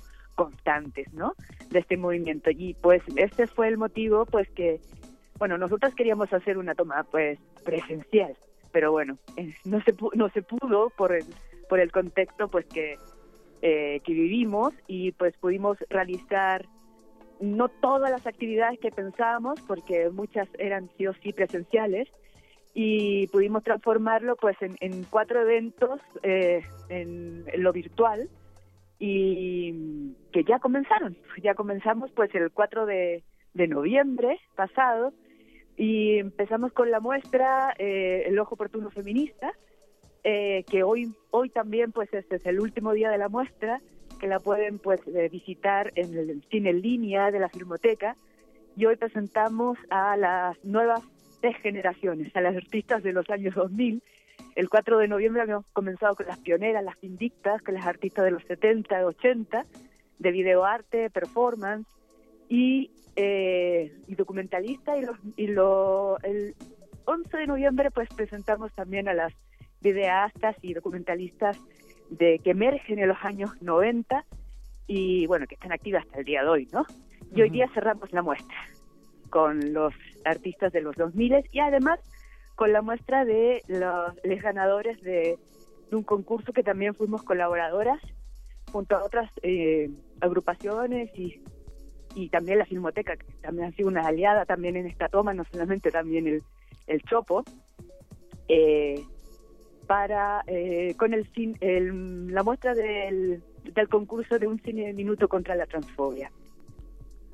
Julia, ya que hablabas bueno. acerca de la importancia de los movimientos, no nada más en México, sino Ajá. alrededor del mundo, eh, nos gustaría que nos hablaras también acerca de lo emocionante que ha ocurrido allá en Chile, de la histórica eh, posibilidad de participar en la equidad de género, de la redacción de la nueva constitución, eh, del impacto mediático de intervenciones como un violador en tu camino, que han aportado pues mucho fuera de la, de la realidad eh, para todos fuera de Chile. ¿Cómo ha estado allá el movimiento?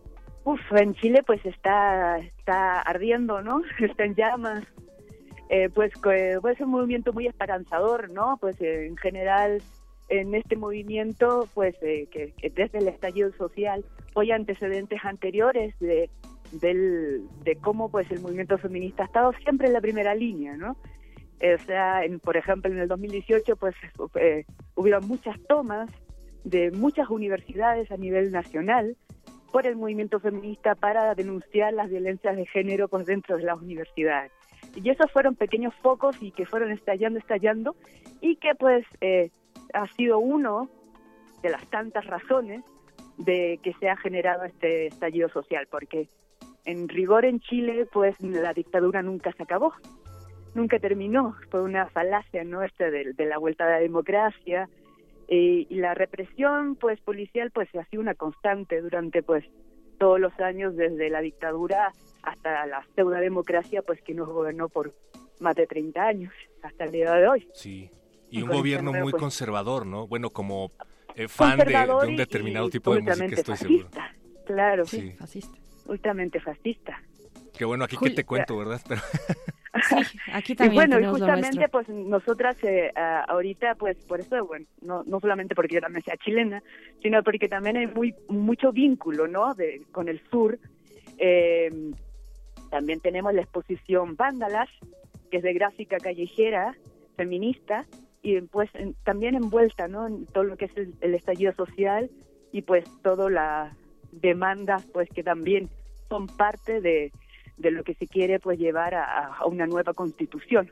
Ahí está complicado el, el, escenario, ¿no? Porque ya sabemos que eh, los políticos pues eh, partidistas de que bueno que están en el gobierno o que son oposición al gobierno también están ahí pues intentando pues eh, quedarse también ellos en- en esta en estas representaciones pues para ser parte de, de- de- los que escriban esta nueva constitución. Pero bueno espero que pues la- el pueblo esté muy atento y que no le pasen pues de gato por liebre no y que pues se respete la decisión pues de, de que en realidad no sean los políticos que escriban esta nueva constitución sino que pues eh, los constituyentes pues que son civiles con compromiso pues social y con compromiso con este movimiento Es muy inspirador lo que está pasando en Chile y, a mí me interesa mucho también que nos cuentes un poquito más de Vándalas, Julia Antivilo. Eh, un poco porque evidentemente tú como artista y performancera también no solamente coordinas la cátedra Rosario Castellano, sino que tienes un, un- un camino recorrido en el arte, en las artes eh, sociales también muy importante y tienes este con- contacto, eh, este pulso constante de las colectivas, de las expresiones artísticas y te pregunto, ¿hay algo hay algo que atraviese en estos momentos la estética del movimiento feminista en la región? Por supuesto, empezando con Vándalas como una exposición de feminista de gráfica callejera en Chile, pero cuéntanos un poquito qué atraviesa la estética de- del feminismo o los pues un, feminismos un- tan lo que diversos. atraviesa pues un lenguaje directo no un lenguaje que se entiende que es pedagógico que pues nos eh, atraviesa muchas experiencias de todas y de todes.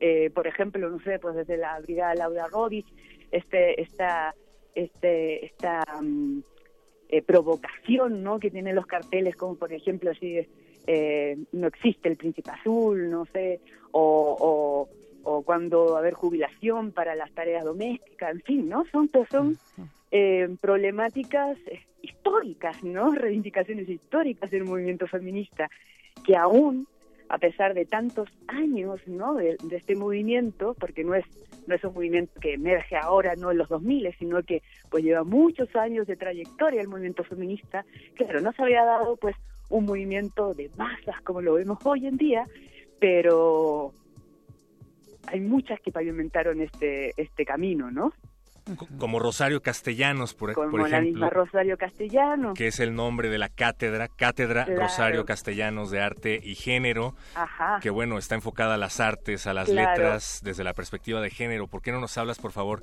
de la Cátedra Rosario Castellanos que está llevando a cabo esta y otras actividades eh, Bueno, para visibilizar sí. estos movimientos?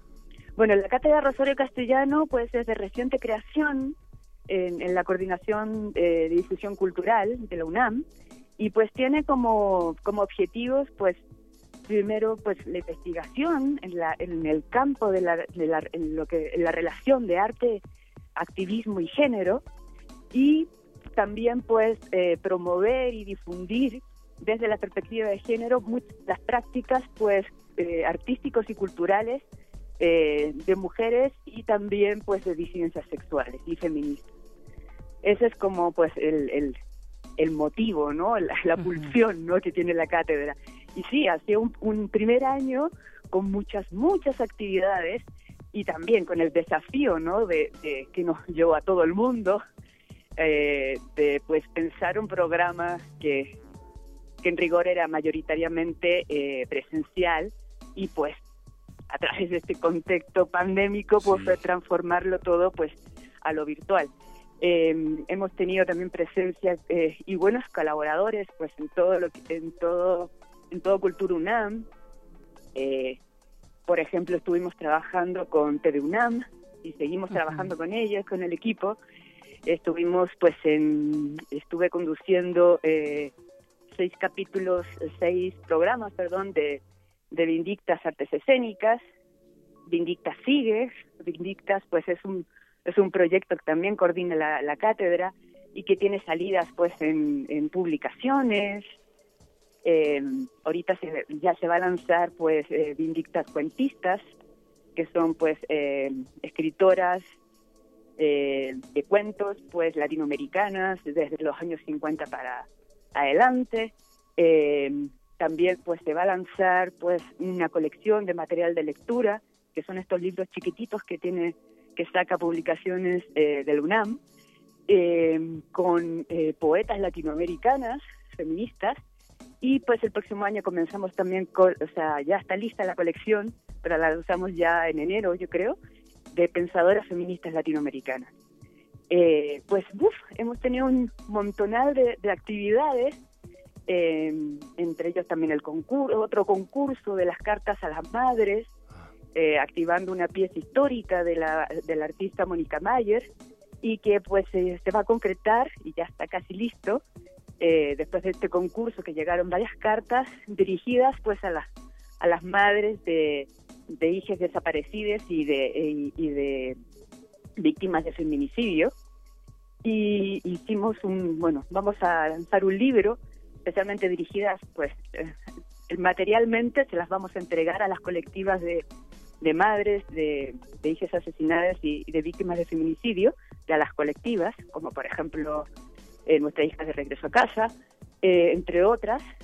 Y esperamos que si volvemos a lo presencial poder hacer pues un, un performance con la artista Mónica Malle para entregar físicamente pues con un acto como se merece pues eh, este libro no por lo pronto pues dejaremos llegar en la medida de lo posible pues a algunas colectivas eh, cuando lo tengamos materialmente que yo creo que ya va a estar listo la primera semana de, de, de diciembre. Y, eh, y también va a tener una salida pues a través de la página del Centro Cultural Tlatelolco eh, como puede decir pues, descargable.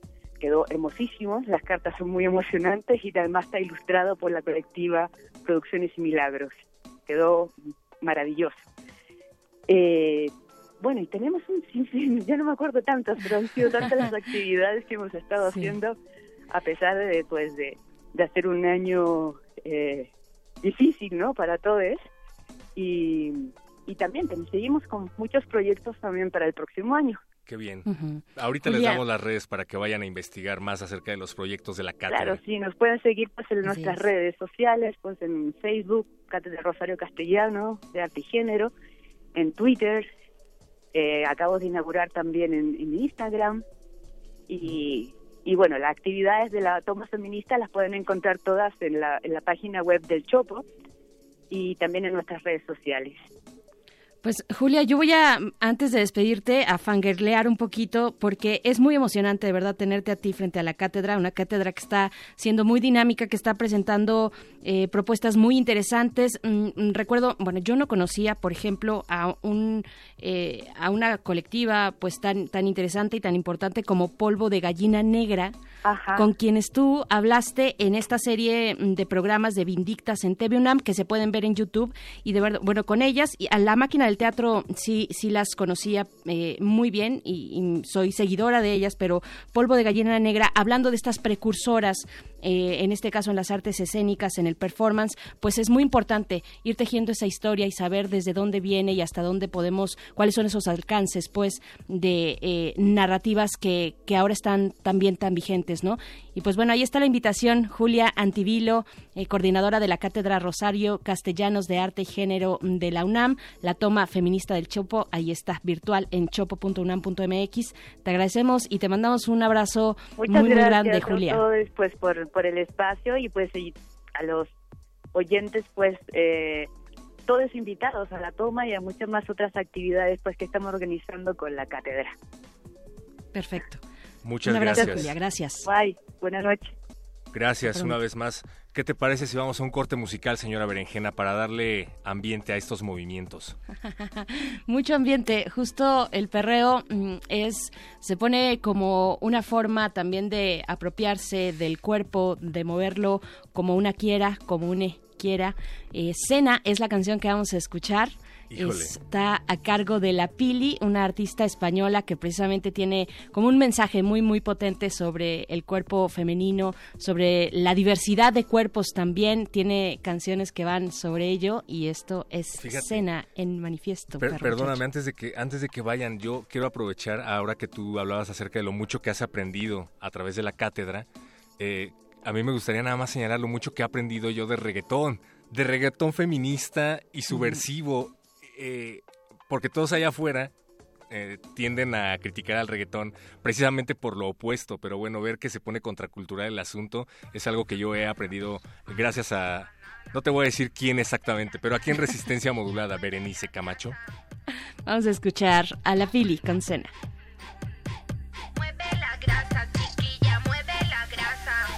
Onti haniwa, anso mi ini aini, ati wini a, anso mi ini waini. Onti wani wani hemi sign, onti wani wani hemi sign, onti wani wani hemi sign. Oye, mira, bailame. No he venido a que me hable. Oye, mira, bailame.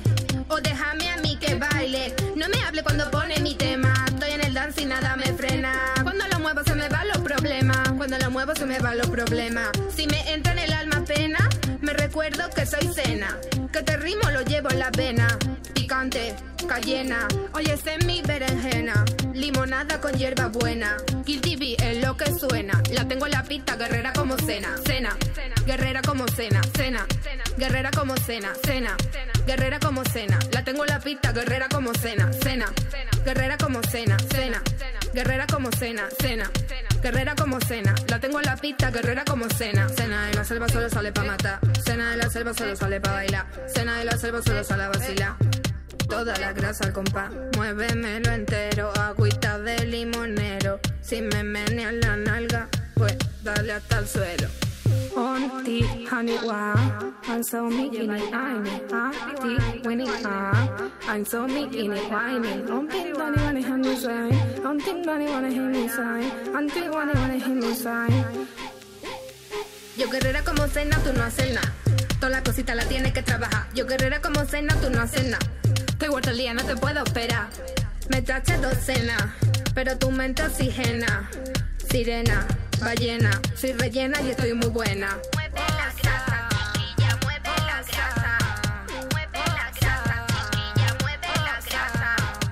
No pierdo tiempo, mi grasita movimiento. No pierdo tiempo, mi grasita movimiento. Si me entra en el alma pena, me recuerdo que soy cena. Que te rimo lo llevo en la vena. Picante, cayena. Oye, berenjena. Limonada con hierba buena. Kill TV es lo que suena. La tengo en la pista, guerrera como cena. Cena, guerrera como cena. Cena, guerrera como cena. Cena, guerrera como cena. La tengo en la pista, guerrera como cena. Cena, guerrera como cena. Cena. Guerrera como cena, cena, guerrera como cena. La tengo en la pista, guerrera como cena.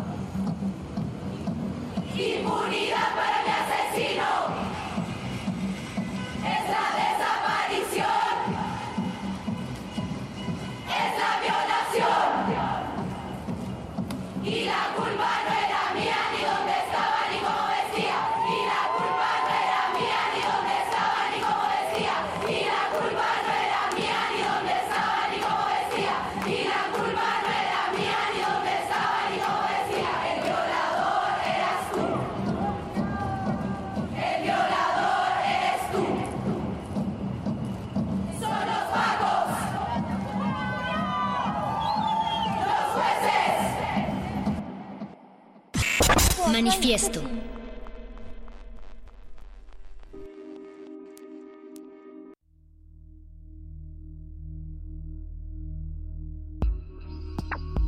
Hablando de contracultura y de movimientos, porque bueno, finalmente son movimientos contraculturales y hablando acerca de la rebelión del cuerpo y de los espacios de los que hablaba Berenice hace unos momentos, estaba recordando una nota en donde el bajista de Black Sabbath, Geezer Butler, habla escandalizado acerca de letras como la de la canción que acabamos de escuchar, Berenice Camacho.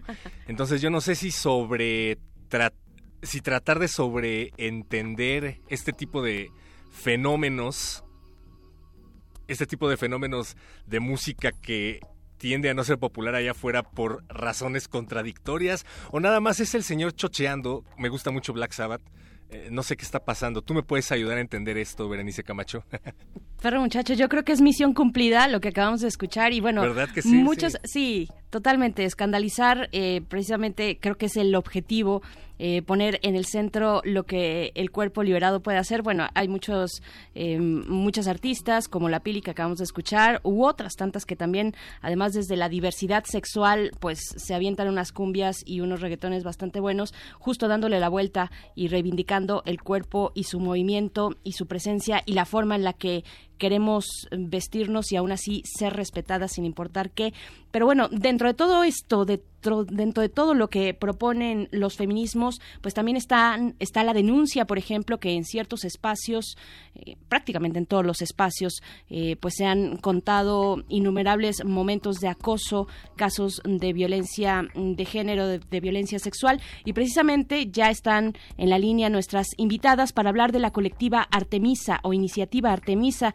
Vamos a hablar de su trabajo y del lanzamiento de su plataforma que está ya fechado para el próximo 26 de noviembre, un día después del Día Internacional de la Erradicación o Eliminación de la Violencia contra las Mujeres y las Niñas, que es el 25. Así es que les damos la bienvenida. Está Irma Deschamps, ella es productora mexicana, egresada de la Universidad Iberoamericana de la carrera de comunicación.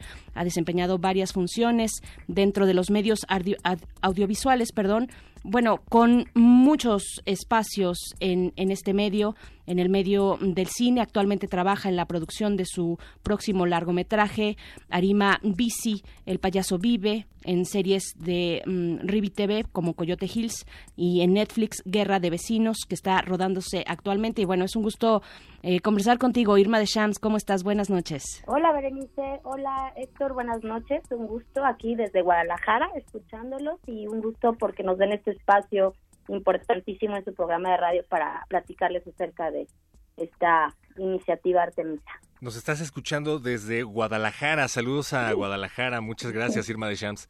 Gracias, Héctor. Aquí ando. También nos acompañará al Ale García, que también se dedica a la producción de cine. Ha tenido participaciones en festivales de cine como Sundance, Málaga y Tribeca, Ícaro, un montón con sus filmes Esto no es Berlín, Días de invierno, Estrellas solitarias.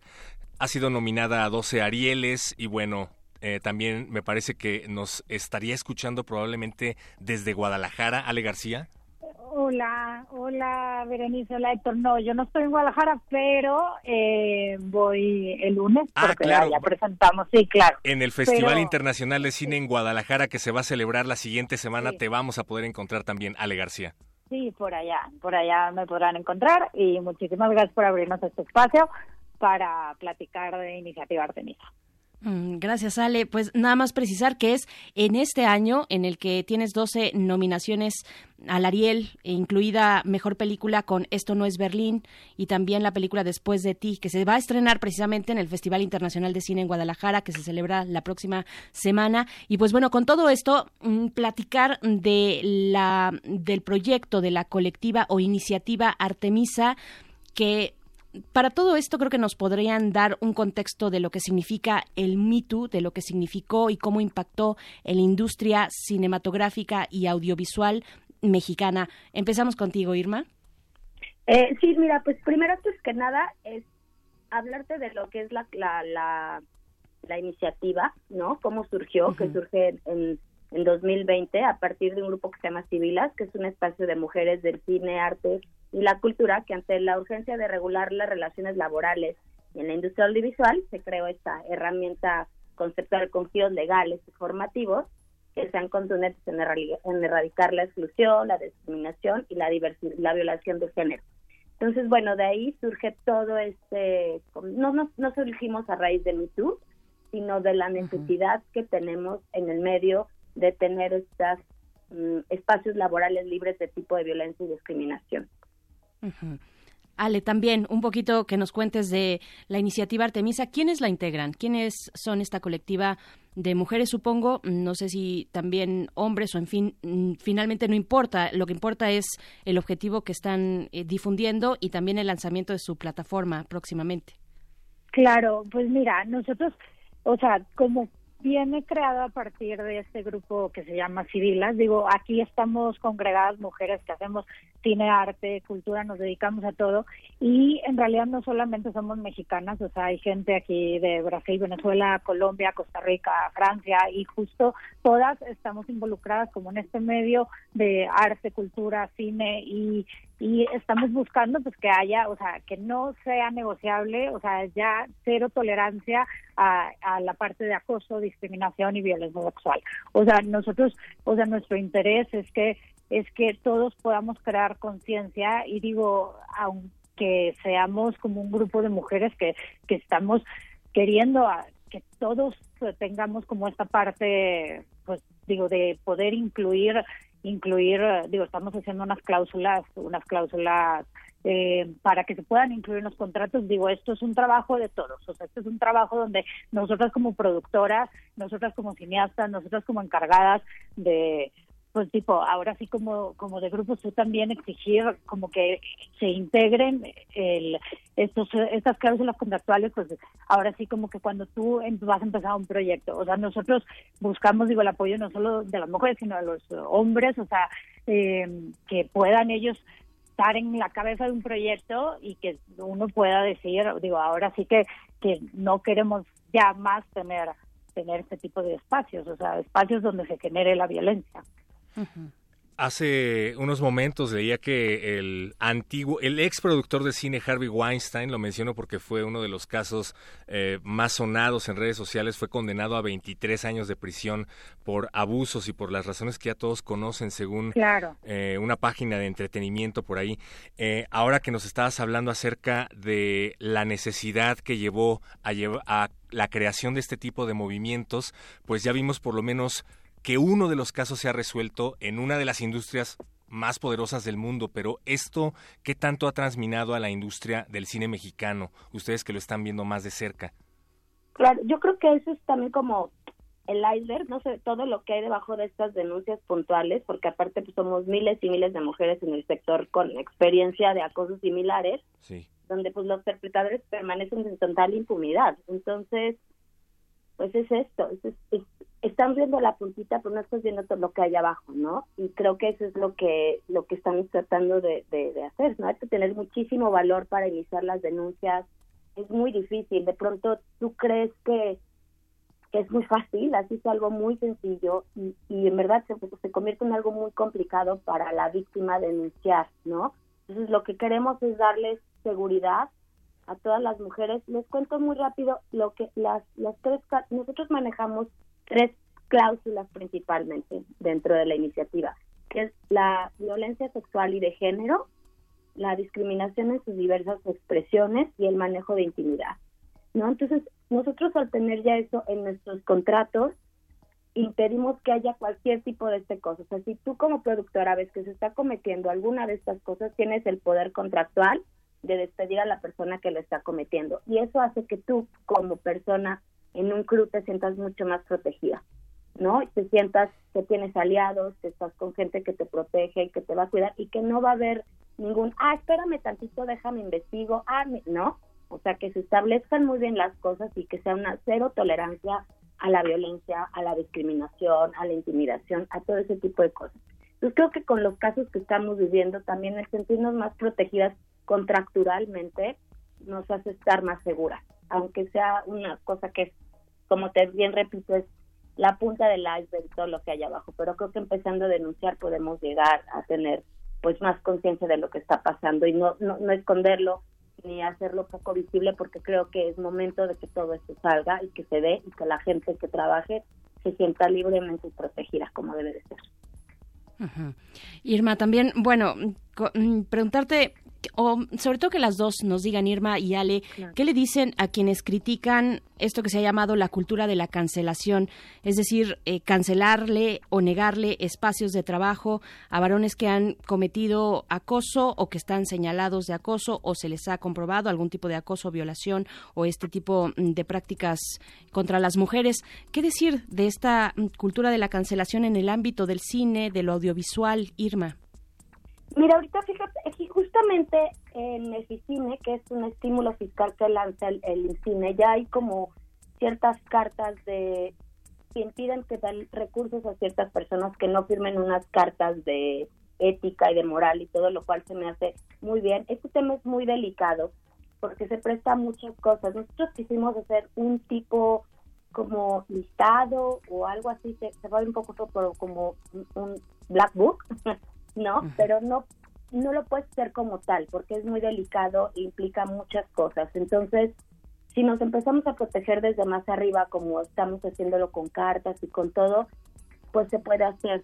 Es algo sumamente delicado, lo cual yo obviamente, si me dicen tienes que corroborar y ir un poquito más al fondo. Entonces, híjole, es un tema que también lo hemos tratado con abogadas, a ver cómo se puede hacer y que sea eh, pues sí, que nos dé ese espacio de poder, de ver cómo se maneja más en el ámbito legal, en un marco legal, porque como tal no se tiene una cosa que te digan, ah, mira, aquí está esto y supongo que esta persona lo hizo y no. Entonces queremos ampararnos muy bien y yo como productora igual, de igual forma busco ampararme legalmente en que todo esto, ¿no? Para respaldarlo. Ese es como un poco mi punto de vista, no sé Alejandra, ¿qué opinas? Ale, sí, también. claro, o sea, es que y lamentablemente la cancelación puede ir contra contra perpetrador o contra una persona que está sufriendo como una una situación como de acoso de o, o sea cuando uno es como la víctima. O sea y creo que un poco por eso nos juntamos para hacer esta iniciativa que un poquito digo contándoles qué es lo que decía Irma que son el crear estas cláusulas estas cláusulas digo nosotros el eh, 26 de noviembre en el Festival eh, Internacional de Cine en Guadalajara nos van a abrir un espacio presencial y a través de sus redes a las 3 de la tarde donde se va a poder platicar del lanzamiento de nuestra página. O sea, el 27 ya va a estar ya va a estar eh, va a tener acceso para todo mundo y ahí mismo van a poder descargar gratuitamente estas cláusulas. Digo, nosotros hablamos mucho de lo importante que es tener como, como esta base para que tú puedas como productores o lo que les comentaba hace un momento, poderlo aplicar a tus proyectos o que tú como empleado puedas decir, empleada, puedas decir, sabes que yo necesito que esté así para que, para que yo me pueda sentir segura en un ambiente laboral. Entonces, pues digo, para que entonces estés protegido desde la parte legal. Y, digo de hecho las cláusulas también te protegen desde esto desde posteos en redes. O sea si tú si a ti te están haciendo acoso en redes que, viene esto mismo de cancelar a la gente o sea también ahí van a estar aplicadas. Digo y estas cláusulas tú las podrás digo como productor las podrás revisar con tu departamento legal son una base para que se pueda hacer como alguna algún ajuste que tenga que ver con tu con pues ahora sí como con toda tu línea legal, pero pues ya digamos que esto es un comienzo para que estemos generando estas bases. Es, es muy importante que estos mensajes lleguen a todos lados a través del arte, a través del audiovisual y por eso es tan importante su participación en el Festival Internacional de Cine en Guadalajara, del cual nos estabas hablando. Cuéntanos, por favor, ya para ir cerrando, Cuéntenos acerca de esta plataforma que van a presentar en este Festival Internacional de Cine en Guadalajara de 2020. Denos una primicia de esa plataforma aquí en Radio UNAM. Eh, mira, pues esto como te lo digo fue una iniciativa que surgió, se, va se lanza la página en donde cualquiera va a tener acceso a descargar estas tres cláusulas que fueron hechas por eh, nuestra abogada Paulina Villegas, que nos ayudó en la conformación de todo esto. Nosotros hemos consultado con otros grupos a nivel Latinoamérica de ver cuáles son las inquietudes, cuáles, ¿no? De sentirse protegidas. Por ejemplo, en la de manejo de intimidad habla mucho para cuidado de las actrices, ¿no? Estas cosas que luego no se tratan de tener una seguridad cuando ellos llegan y van a filmar una escena que sea un poco subida de tono, que se sientan seguras, que si quieren estar acompañadas lo estén. O tratamos de englobar muchas de esas cosas dentro de estas cláusulas. Hicimos un glosario porque hay mucha gente que no conoce los términos. O sea, a ti te pueden llegar y darte un código de ética y leerlo. Y, y de verdad, a veces, muchas veces te entiendes la mitad.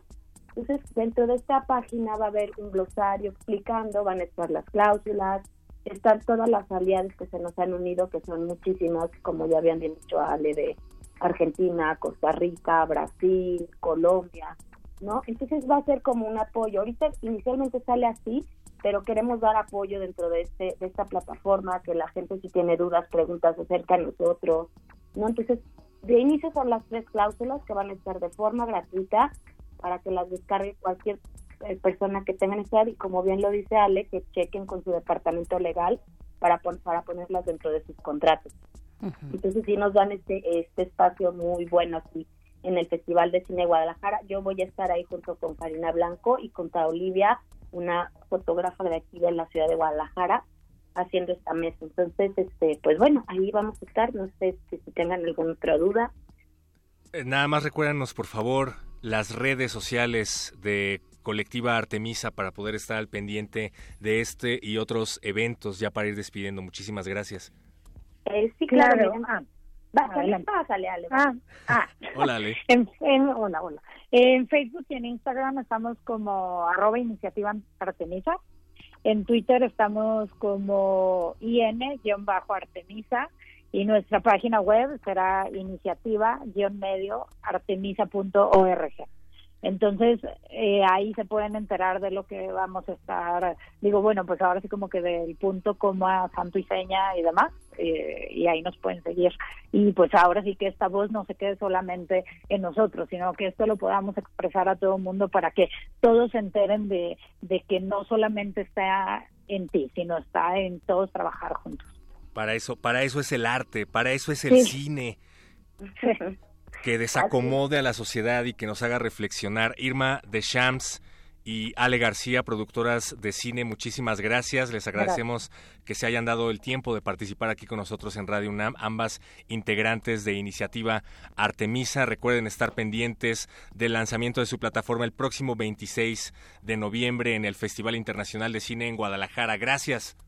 Muchas Ay, gracias. Berenice. Gracias, Héctor. Gracias por el espacio. En verdad es súper importante. Igual estaremos con ustedes, nos inviten otro día para ir platicándoles Sí, por cómo favor. va. Y, y pues lo que necesiten, lo que ocupen, y aparte de esto, pues eh, ojalá que, que permea mucho más, ¿no? No solo los audiovisuales, porque este problema es en todo, ¿no? Entonces ojalá podamos ir permeando de, de- a más espacios y cada quien la gente esté más protegida en sitios laborales, eh, sociales y en, en todos los que, que podamos cuidarnos todas y todos. Totalmente. Pues muchas gracias, Irma de Shams, Ale García. Yo creo que va a haber mucho interés, sobre todo en mujeres eh, que están en este en esta industria, en pasar a revisar esta propuesta que se lanza el próximo 26 de noviembre en el Festival Internacional de Cine de Guadalajara. Ahí las estaremos viendo. Hasta pronto. Muchas gracias. Gracias, igualmente. Buenas noches, bye. Gracias. Pero muchachos, estamos ya a punto de despedir este esta manifiesta mm, previa al 25 de noviembre. Pues vamos a irnos con música, ¿no? Con algo de Gata Katana. Ella fue, falleció hace mm, pocos años, muy joven. Fue una artista española, hip hopera, que utilizaba la filosofía y la historia como elementos para sus, para sus letras, con una influencia pues muy orientada al feminismo. Lisístrata es la canción con la que nos vamos a despedir de esta manifiesta, perro muchacho. Gracias, Berenice Camacho. Nos escuchamos la próxima semana. Sigan en sintonía de Radio UNAM. Camelo perfume de Nina Ricci. Sin más del libro de la Silvia Federici. Será mejor que traten mejor esas bichis No sea que de repente me escuchen y se compinchen. Os lo tengo dicho, os lo dejo hecho. Al punto La teoría King Kong no apunta. Facilito tronco, deja de poner impedimentos Deja de ser un experimento. Déjame ser otra cosa que no sea un cuerpo. Deja de follarme con los ojos ya de paso. Cuando paso por la calle sola en todo momento Porque me cago en todo. Yo, en pleno siglo XXI, que tenga que venir la decía Freud. La tradición es larga desde Nietzsche hasta un amuno de Aristóteles a Darwin, desde Franco hasta Rajoy. De aquellos barros, estos lodos, sé por dónde voy, que las cosas no han cambiado demasiado a día de hoy. Ya, it rain, alojar candy, modus operandi, rayados, estampados, rollo funky. Eres la fuerza del demonio. Eres la que quebró el sello de aquel árbol prohibido. Eres la primera defensora de la ley Eres la que convenció a aquel a quien el diablo no fue suficiente para atacar. Así de fácil destruirse la imagen de Dios, el hombre, a causa de tu deserción, mujer. Que venga Dios y lo vea como que hace la máquina ardió en la hoguera contra brujas durante la Inquisición. Vale, que monte su mini. En la colectividad, la distancia entre los cuerpos es ilusoria. Pero en esa distancia está nuestro manifiesto.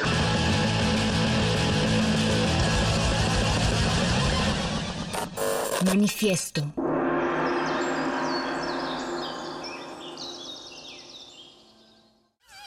Resistencia modulada.